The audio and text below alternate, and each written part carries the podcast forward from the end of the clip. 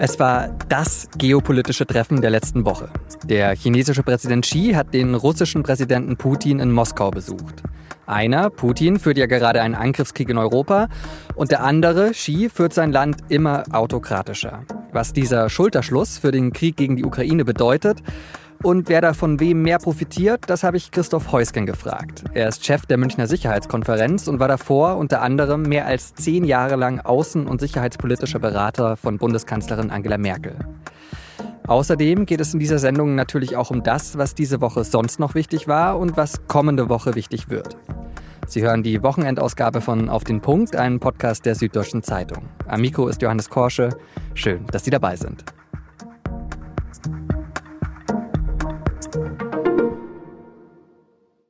Man kann das schon als sehr deutliches Zeichen an den Westen verstehen, was der chinesische Präsident Xi da in dieser Woche gemacht hat. Kurz nachdem der Internationale Strafgerichtshof einen Haftbefehl gegen den russischen Präsidenten Putin erlassen hat, wegen Kriegsverbrechen, reist Xi dann nach Moskau zu einem symbolischen Schulterschluss. Lieber Herr Präsident Putin, hat Xi auf einer gemeinsamen Pressekonferenz gesagt und hört mit den Höflichkeiten da auch nicht auf. Er bezeichnet Putin dann auch noch als einen lieben Freund und lobt dessen starke Führung in Russland. Und von dem, was man so mitbekommen hat, waren die beiden auch sonst auf Nähe aus. China und Russland haben eine noch engere strategische Partnerschaft vereinbart. Zum einen wirtschaftlich. Kurz gesagt, liefert China Elektrotechnik nach Russland. Wegen der westlichen Sanktionen kommt Russland da auf anderem Weg kaum ran. Und im Gegenzug liefert Russland mehr Gas und Öl nach China. Aber der Besuch war eben auch ein klares Zeichen für eine politische Partnerschaft. China hat den russischen Angriffskrieg nach wie vor nicht verurteilt, sondern gibt sich offiziell als Vermittler. China hat ja auch einen Friedensplan für die Ukraine vorgelegt. Da steht zum Beispiel drin, China lehne Sanktionen ab, die nicht vom UN-Sicherheitsrat autorisiert worden seien. Zur Erinnerung, Russland hat im UN-Sicherheitsrat ein Vetorecht. Alles in allem ist der Friedensplan also so russlandfreundlich, dass Putin gesagt hat, er sei eine mögliche Basis für den Frieden. Naja, Xi ist jedenfalls nicht in die Ukraine weitergereist, um auch da für den Frieden zu vermitteln. Was bedeutet dieser Schulterschluss zwischen China und Russland also für den Krieg gegen die Ukraine? Das wollte ich von Christoph Heusgen wissen. Er ist Chef der Münchner Sicherheitskonferenz und war als Merkels Berater für Außen- und Sicherheitspolitik schon an den Friedensverhandlungen beim Krimkrieg 2014-2015 beteiligt. Herr Heusgen, äh, Xi besucht Putin, China und Russland scheinen sich gerade prächtig zu verstehen und haben sich bei ihrem Treffen auf eine enge strategische Partnerschaft verabredet. Was bringt denn diese beiden Länder gerade jetzt so eng zusammen? Ja, die beiden Länder haben ähm, gleichgehende Interessen. China guckt sich die Welt ähm, an über alle Kontinente hinweg und sieht, dass es da, findet sich in einem Systemwettbewerb mit dem Konkurrenten und, und durchaus Gegner USA. Und in dieser Situation ist es für Xi, natürlich für den chinesischen Präsidenten, sehr wichtig, dass er sich der Freundschaft, Partnerschaft ähm, von Putin versichert. Und das ist ihm gelungen. Das war schon, schon klar vorher. Das ist durch diesen Besuch nochmal gelungen. Er hat das durch einen Staatsbesuch nach außen auch demonstriert. Drei Tage Besuch in, in Moskau. Was aber für, ähm, also für ihn wichtig war, war für Putin noch wichtiger. Denn Putin ist derjenige, der unter sehr großem Druck steht. Ähm, er hat ähm, ja schon praktisch sein Gesicht verloren durch diesen erfolglosen, furchtbaren Angriffskrieg, den er gestartet hat, wo er militärisch in der Sackgasse ist, wo er immer mehr isoliert ist.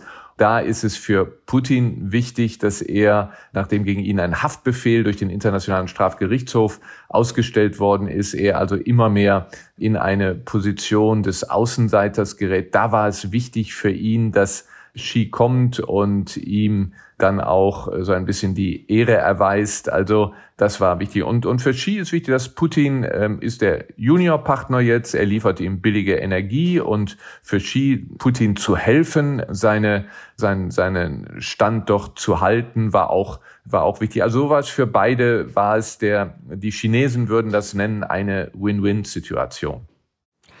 Und was bedeutet dieser Schulterschluss jetzt für den Angriffskrieg gegen die Ukraine? Also das hat ähm, nicht sehr viele Auswirkungen in, auf den Krieg als solchen, weil es ja bisher schon klar war, die Chinesen unterstützen diplomatisch und auf der Weltbühne äh, die Russen. Sie haben sich ja im Sicherheitsrat, in der Generalversammlung nicht gegen Russland gestellt. Auf der anderen Seite helfen sie bis jetzt jedenfalls Russland nicht mit Waffen. Also da bekommen die Russen keine Unterstützung und im Hinblick darauf, dass jetzt Russland Energie liefert nach China, es wäre eine Katastrophe, wenn das nicht passierte, aber die Chinesen nutzen natürlich jetzt die schwache Situation Russlands aus und zahlen da sehr niedrige Preise. Also Putin bekommt auch durch diese Ausrichtung auf China jetzt nicht mehr Devisen und ähm, er wird jetzt, äh, das sagen ja die Wirtschaftskenner voraus, er wird in diesem Jahr immer mehr in die Bredouille kommen, weil die Wirtschaft immer mehr ähm, abgleitet. Mhm, also Russland bekommt Ansehen, China bekommt Rohstoffe. Würde denn Xi überhaupt Sanktionen vom Westen fürchten müssen? Also die Amerikaner haben das klar gesagt, das ist eine rote Linie. Es ist jetzt nicht klar, was unternommen würde, aber für Xi ist aus meiner Sicht, ähm, wäre das Überschreiten dieser roten Linie riskant. Die rote Linie wäre die Lieferung von, von Waffen an, an Russland. Da würden die Amerikaner reagieren. Wie ist ähm, schwer zu sagen, aber es wird irgendwelche Art von Sanktionen sein. Und wenn es Wirtschaftssanktionen sind, dann ist das etwas, was Xi nicht gebrauchen kann. Xi hat derzeit zu kämpfen mit einer der niedrigsten Wachstumsraten für dieses Land seit äh, Mao Zedong. Und ähm, das ist eine Situation, die für ihn ungemütlich ist und er kann sich jetzt nicht erlauben, durch Wirtschaftsaktionen in eine Rezession zu geraten. Also da bei aller Liebe für den äh, äh, Vorsitzenden, für den äh, Chef der kommunistischen Partei in China, wenn es ans Portemonnaie geht und so weiter, da können die Chinesen auch ungemütlich werden. Also ich bin da auf der einen Seite relativ sicher, dass er jetzt keine Waffenlieferungen macht und wo ich auch sicher bin, wo wir auch sehr besorgt sind, er wird ihm auch auf keinen Fall grünes Licht gegeben haben. Im Gegenteil, was den Einsatz von Nuklearwaffen äh, anbelangt, da wird ja immer befürchtet, dass Putin wenn er noch mehr an die Wand gedrückt wird, dass er Nuklearwaffen einsetzt. Das wird äh, Xi sagen, und das hat er ja auch schon gesagt, kommt auf keinen Fall in Frage. Da wird er die schützende Hand wegziehen, weil dann China mit reingezogen würde in den Konflikt, weil es das nicht mehr gutheißen könnte. China hat sich ja schon als äh, Vermittler oder will sich als Vermittler positionieren in dem äh, Ukraine-Krieg. Was halten Sie denn von dem sogenannten chinesischen Friedensplan? Das ist äh, mehr Show als Substanz. Das dient dem Zweck, dass äh, China weltweit gesehen wird als ein Land, was ähm, moderiert und was sich um Frieden kümmert und so. Also das ist dem Image nicht abträglich. In der Sache erreicht man überhaupt nichts, weil in diesem Friedensplan wird zwar territoriale Integrität hochgehalten, aber es wird nichts gesagt davon, dass Russland seine Truppen zurückziehen muss. Und diese territoriale Integrität, von der Xi spricht, die wird in Kiew und Moskau unterschiedlich interpretiert. Kiew sagt natürlich die international anerkannten Grenzen, das ist unsere territoriale Souveränität. Und Putin sagt, ja, wir haben ja offiziell nach russischem Recht jetzt diese Teile, die wir besetzt haben und darüber hinaus annektiert. Also das ist unsere Souveränität und damit unterstützen uns die Chinesen. Also das ist mehr für das Publikum, als dass es in der Substanz weiterführt. Jetzt haben Sie territoriale Integrität schon angesprochen. Ich erinnere mich auch an den chinesischen Quasi-Außenminister auf der diesjährigen Münchner Sicherheitskonferenz. Der hat ja auch äh, auf dem Podium gesagt, äh, China setzt sich immer für territoriale Integrität ein. Was meint er denn damit? Ja, das ist genau der Punkt, den wir gerade gesprochen haben. Also territoriale Integrität ist ein Grundsatz auch des internationalen Völkerrechts und da setzen sich für ein. Nur er hat es eben nicht definiert. Er hat es ja, ist das jetzt die russische ähm, Version territorialer Integrität oder ist das die ukrainische? Und damit kann er wunderbar leben und alle sagen, ja, ähm, äh, die Chinesen haben recht. Ging es ihm da vielleicht auch um Taiwan? Also das äh, spielt ja auch eine Rolle, wenn China sagt, äh, territoriale Integrität, oder? Genau, also das ist, das, das haben Sie richtig gesehen, das geht dann auch, aber wobei das ja aus chinesischer Sicht ein zweischneidiges Schwert ist, insofern als ja die Russen die territoriale Integrität der Ukraine eben in Frage gestellt haben. Und das könnte ja jetzt auch von Außenseite gemacht werden mit, ähm, mit Taiwan. Also das ist ein bisschen gefährlich, aber mit der Betonung territorialer Integrität ähm, dient man, wie gesagt, ähm, der Ukraine, Russland und natürlich China selbst. Dann, ähm, ich würde noch sehr gern über Ihre Zeit als außen- und sicherheitspolitische Berater von Angela Merkel sprechen. Was mich da gerade besonders interessiert, Sie haben ja damals unter anderem auch das Minsker Abkommen mitverhandelt, das den Konflikt auf der Krim und der Ostukraine 2014, 2015 befriedet hat, zumindest einstweilen.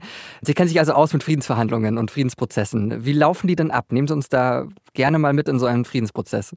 Ja, also da muss ich Sie enttäuschen, weil es gibt nicht den Standard-Friedensprozess. Deswegen ist Minsk auch etwas Spezielles gewesen. Aber ich führe Sie da gerne kurz zu. Es war, wir hatten ja die Annexion der Krim 2014 schon, dann ging ja Ende 2014, 2015 der Krieg weiter, in dem Russland weiter, weitere Territorien versucht hat, der Ukraine sich anzueignen, wobei der Unterschied 14, 15 zu heute war, dass 1415 Putin immer gesagt hat, wir haben da nichts mit zu tun. Das sind keine russischen Truppen, sondern das sind Aufständige, die sind unzufrieden mit Kiew, die glauben, dass da die russisch sprechende Bevölkerung in, in Donbass, die wird unterdrückt und die stehen dagegen auf und äh, aber wir spielen da keine Rolle.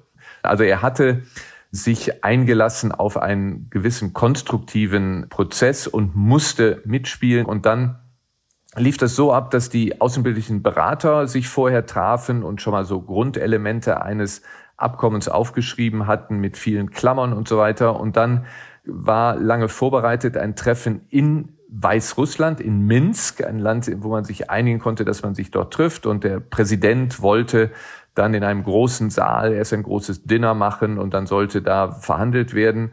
Und das stellte sich sehr schnell heraus, dass so das nicht ging. Dann wurde das Dinner abgesagt, man traf sich in einem engen Raum und dann wurde improvisiert eine ganze Nacht verhandelt auf Grundlage eben des ausbearbeiteten Papiers und dann hatten die Ukrainer die Russen Vorschläge und dann ging man sozusagen Abschnitt für Abschnitt durch. Ähm, wann machen wir einen Waffenstillstand? Wann ziehen wir die schweren Waffen zurück, wann ähm, kriegen wir und welche Beobachter kriegen wir, wann äh, machen wir Wahlen, wann wird ein Autonomiestatut für die besetzte äh, Region, die dann wieder äh, am Ende des Prozesses zurück an die Ukraine fällt. Also wann, wie machen wir die Autonomie? Was machen wir mit einer Amnestie und so? Und so ging man Punkt für Punkt durch. Und dann hatte man am Ende der Nacht, nachdem man rund äh, um die Uhr, also rund, es ging abends um sechs los und morgens um sechs war man fertig, dann mussten dann noch äh, formell die die gar nicht dabei waren, aber mussten ähm, die Aufständischen, die von den Russen da betreut worden ist, die mussten da von den Russen, haben gesagt, da müsst ihr unterschreiben, da haben die dann noch unterschrieben. Und dann hatten wir dieses Abkommen was viele Schwächen hatte, aber was eine Grundlage war, auf der man in den nächsten Jahren weiter auf dem diplomatischen Weg versucht hat, Frieden zu bewahren und zu verhindern, dass das Ganze eskaliert. Und das hat dann eben am 24. Februar des letzten Jahres Putin dann, ähm, äh, sagen wir, etwas leger in die Tonne getreten, indem er gesagt hat, also er hält sich nicht mehr an das Abkommen und er hat dann diesen Frontalüberfall auf die ganze Ukraine gemacht sehr unterschiedliche Situation also zu heute, aber vielleicht trotzdem auf heute geblickt. Was können wir denn aus dem Minsker äh, Abkommen lernen für Friedensverhandlungen jetzt? Also erstens glaube ich auch hier, dass es zu Friedensverhandlungen kommen wird oder ähm, ich hoffe auf jeden Fall, dass es hier irgendwann so weit ist. Man wird zu einem Abkommen ähm, kommen müssen, was vergleichbar ist zu einem Minsker Abkommen. Man wird eine Grenze festlegen, Waffenstillstand, man wird auch dann auch über Rückzug von Waffen und so weiter reden. Ein Punkt wird den Ukrainern sehr wichtig sein und das ist die Lehre aus der Nicht-Einhaltung des Minsker Abkommens und übrigens auch anderer Abkommen, die vorher Russland beschlossen hat, wo es die äh, territoriale Integrität und Souveränität der Ukraine ähm, äh, garantiert hat. Die Ukrainer werden sagen, einem Russland, wenn das dann zu dem Zeitpunkt immer noch von Putin regiert wird, einem Russland trauen wir nicht. Wir trauen nicht der Unterschrift unter etwa. Das heißt, wir werden mit ins Spiel kommen. Wir, das heißt die NATO, auch, auch einzelne Länder. Und wir werden so eine Art Sicherheitsgarantie den Ukrainern geben müssen. Da werden sie drauf bestehen, bis hin zur Frage eines NATO-Beitrittes, weil sie eben zu Recht sagen, also wir wollen jetzt, wir werden sie ja auch dazu drängen, ähm, wir wollen ja auch einen Friedensvertrag und dann werden wir aber äh, in gewissem Sinne auch Sicherheitsgarantien geben müssen, damit eben die Ukrainer so sicher sein können, wie man nur kann, wenn man mit Russland zu tun hat, dass Putin nicht, nachdem er sich wieder neu aufgestellt hat, dass er dann wieder überfällt. Ne? Ich würde noch gerne über Deutschland reden und zwar über Abhängigkeiten. Ähm, die Gaspipeline Nord Stream 2 ähm, hat ja so eine Abhängigkeit geschaffen. Jetzt habe ich letztens gelesen, äh, dass die wirtschaftliche Abhängigkeit von China gerade so groß ist wie nie. Macht Deutschland gerade denselben Fehler wieder, dass es sich von einer Autokratie abhängig macht? Also wir ähm, haben das ja schmerzlich erfahren müssen, wie die Energieabhängigkeit Russland uns in große Probleme ähm, geführt hat, steigende Energiepreise und so weiter. Und das müssen wir verhindern. Sie haben recht, ähm, bei Russland ist es die Energieabhängigkeit gewesen, die uns wirklich verwundbar gemacht hat. Bei China ist es eine völlig andere Dimension. Der Handel mit China ist und, und die Investitionen in China sind so viel um so ein, ein x-faches höher.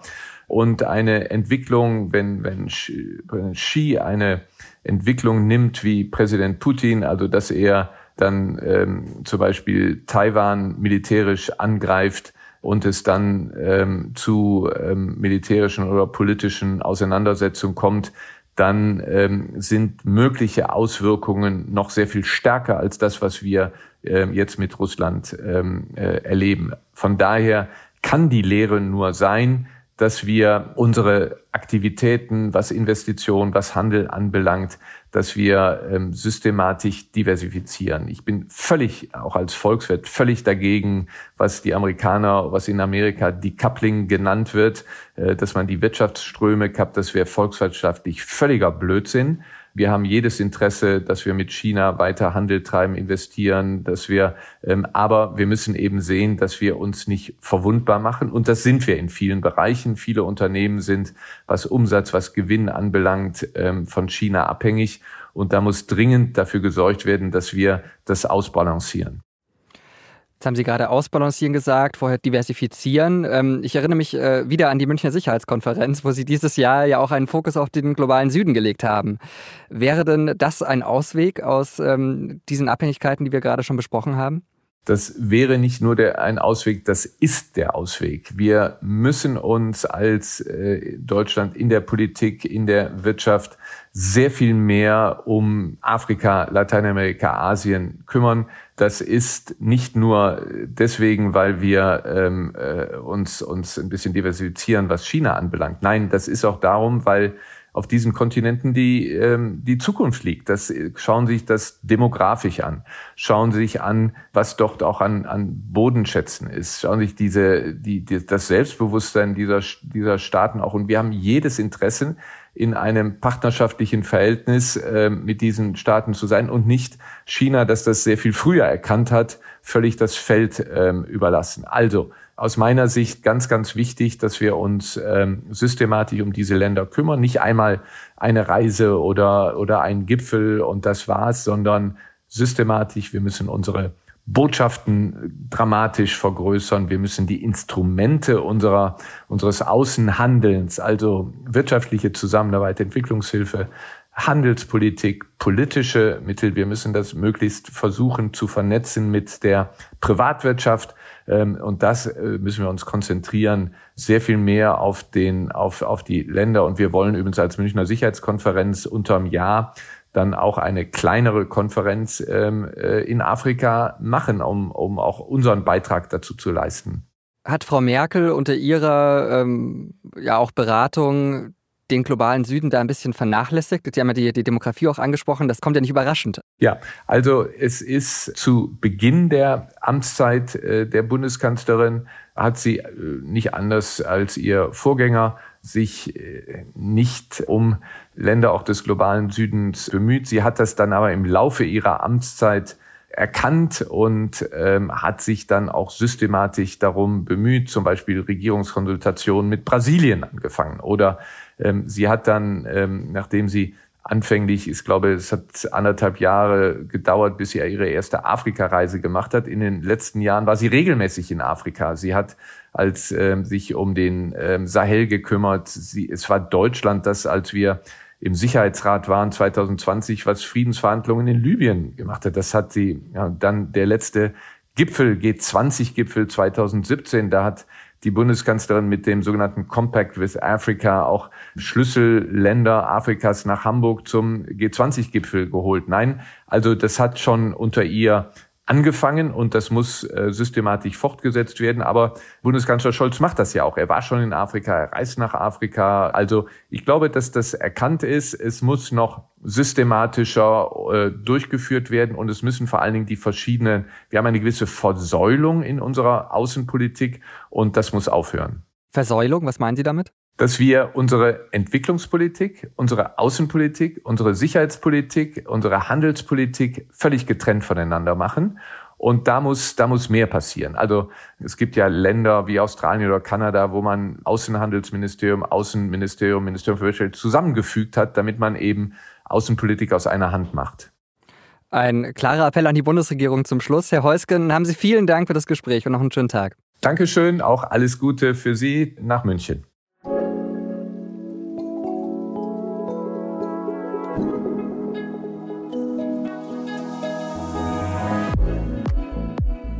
Und jetzt schauen wir auf eine Nachricht, die mich sehr gefreut hat, als ich sie diese Woche gehört habe. Das Bundesumweltministerium will mehr Lebensräume für Wildkatzen schaffen und nimmt dafür immerhin fast 7 Millionen Euro in die Hand. Lange galten Wildkatzen in Deutschland als ausgestorben. Langsam baut sich wieder ein Bestand auf. Aktuell leben laut Bundesumweltministerium zwischen 5000 und 7000 Wildkatzen in Deutschland. Und es könnten bald mehr sein. Deutschland komme beim Erhalt der europäischen Wildkatze deswegen eine so wichtige Rolle zu, weil diese Katzenart weltweit ihren Verbreitungsschwerpunkt hier hat. Sie ist sehr scheu und lebt zurückgezogen in Laub- und Mischwäldern, in denen es zum Beispiel auch Totholz, Sträucher und Hecken gibt. Also alles ein bisschen wilder als im Waldstück nebenan. Und noch kurzes Angeberwissen. Wenn Tierarten wieder auftauchen, die als ausgestorben gegolten haben, dann heißt das Lazarus-Effekt. Wenn Sie also mal schlecht drauf sind, kleiner Tipp, googeln Sie Lazarus-Effekt und Tiere und freuen Sie sich über die dann doch recht vielen Tierarten, die quasi wieder auferstanden sind.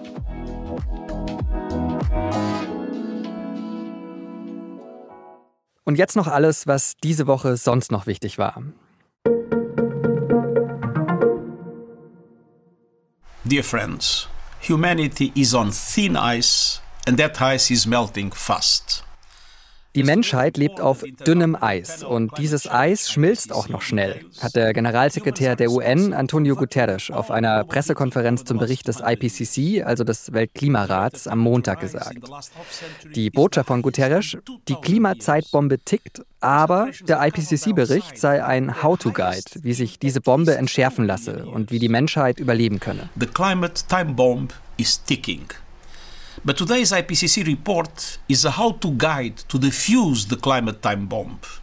It is a survival guide for humanity. Am Dienstag hat Frankreichs Präsident Macron am Parlament vorbei die umstrittene Rentenreform durchgeboxt. Das Renteneintrittsalter wird nun von 62 auf 64 Jahre angehoben. Dagegen gab und gibt es heftige Proteste in Frankreich. Und besonders glücklich wirkte auch Macron nicht, als er am Mittwoch im Fernsehen aufgetreten ist, um sich und die Reform zu erklären. Est-ce que vous pensez que ça me fait plaisir de faire cette réforme Dites-le nous. Non. Macron fragt da die Moderatoren im Studio, ob sie denn denken würden, dass ihm diese Reform Spaß mache. Er bereue zwar nichts, hat aber eingeräumt, dass es ihm nicht gelungen sei, von der Notwendigkeit der Reform zu überzeugen. Am Donnerstag und Freitag war ein EU-Gipfel in Brüssel und da ging es auch um die Zukunft von Verbrennerautos. Der deutsche Verkehrsminister Volker Wissing von der FDP kämpft ja dafür, dass das EU-weite Verbrennerverbot ab 2035 nicht ganz so strikt wird. Konkret will er erreichen, dass Autos, die mit sogenannten E-Fuels oder synthetischen Kraftstoffen laufen, auch danach noch erlaubt bleiben. Am Freitagnachmittag hat Wissing auf einer Pressekonferenz dann das hier gesagt. Insofern hoffe ich, aber auch mit großer Zuversicht, ähm, dass wir mit der EU-Kommission hier diesen gemeinsamen Weg beschreiten können. Die Kommission soll nun rechtsverbindlich zusichern, dass sie bis Herbst eine Lösung vorlegt, wie das mit der Zulassung von E-Fuel-Verbrennern auch nach 2035 möglich sein soll.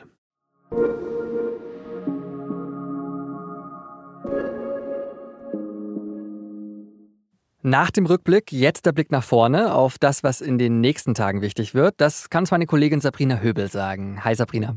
Hallo Johannes. Also, erster wichtiger Termin ist gleich in der Nacht von Samstag auf Sonntag. Dann beginnt nämlich die Sommerzeit. Das heißt, die Uhren werden eine Stunde vorgestellt.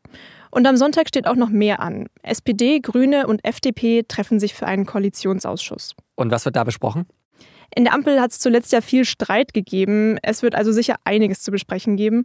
Im Ausschuss soll es dann unter anderem um das Projekt Planungsbeschleunigung gehen. Also darum, wie man Genehmigungsverfahren, zum Beispiel im Verkehrsbereich, verkürzen kann. Und auch der Klimaschutz wird ein wichtiges Thema sein. Und was erwartet uns dann zum Start in der neuen Woche? Die Gewerkschaft Verdi und die Eisenbahn- und Verkehrsgewerkschaft haben zu einem bundesweiten Streik aufgerufen. Und der wird am Montag den öffentlichen Verkehr zu großen Teilen lahmlegen, könnte man sagen.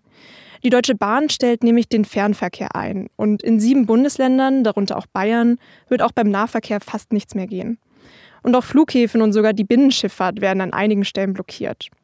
Am Montag startet dann auch die dritte Runde der Tarifverhandlungen für den öffentlichen Dienst.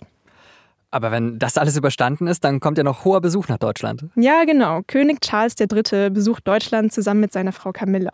Sie kommen am Mittwoch an und bleiben dann für drei Tage. Am Donnerstag hält Charles auch eine Rede im Bundestag. Vielen Dank, Sabrina. Gerne.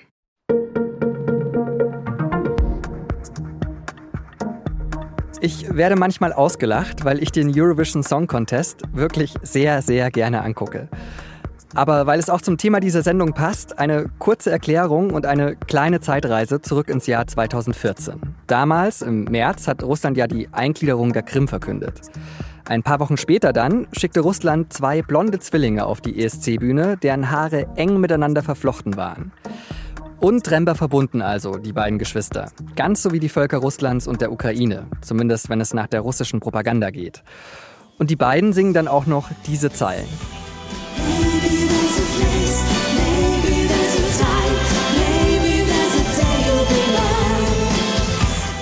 Naja, letztes Jahr hat dann die Ukraine den ESC gewonnen. Was ich sagen will, nirgendwo ist das Unpolitische so bunt, so grell und so politisch wie beim ESC. Und es hat noch einen Grund, warum ich Ihnen vom ESC erzähle. Peter Urban hört nach 26 Jahren als Kommentator beim ESC auf. Die Sendung am 13. Mai wird also seine letzte sein. Dabei hat die SZ schon 2013 geschrieben, ohne ihn ist der Eurovision Song Contest nicht nur quasi ungültig, er wäre auch gar nicht zu ertragen. Diese Hommage verlinke ich Ihnen in den Show Notes. Vielen Dank, Emanuel Petersen, fürs Produzieren dieser Sendung und Ihnen vielen Dank fürs Zuhören und noch ein schönes Wochenende.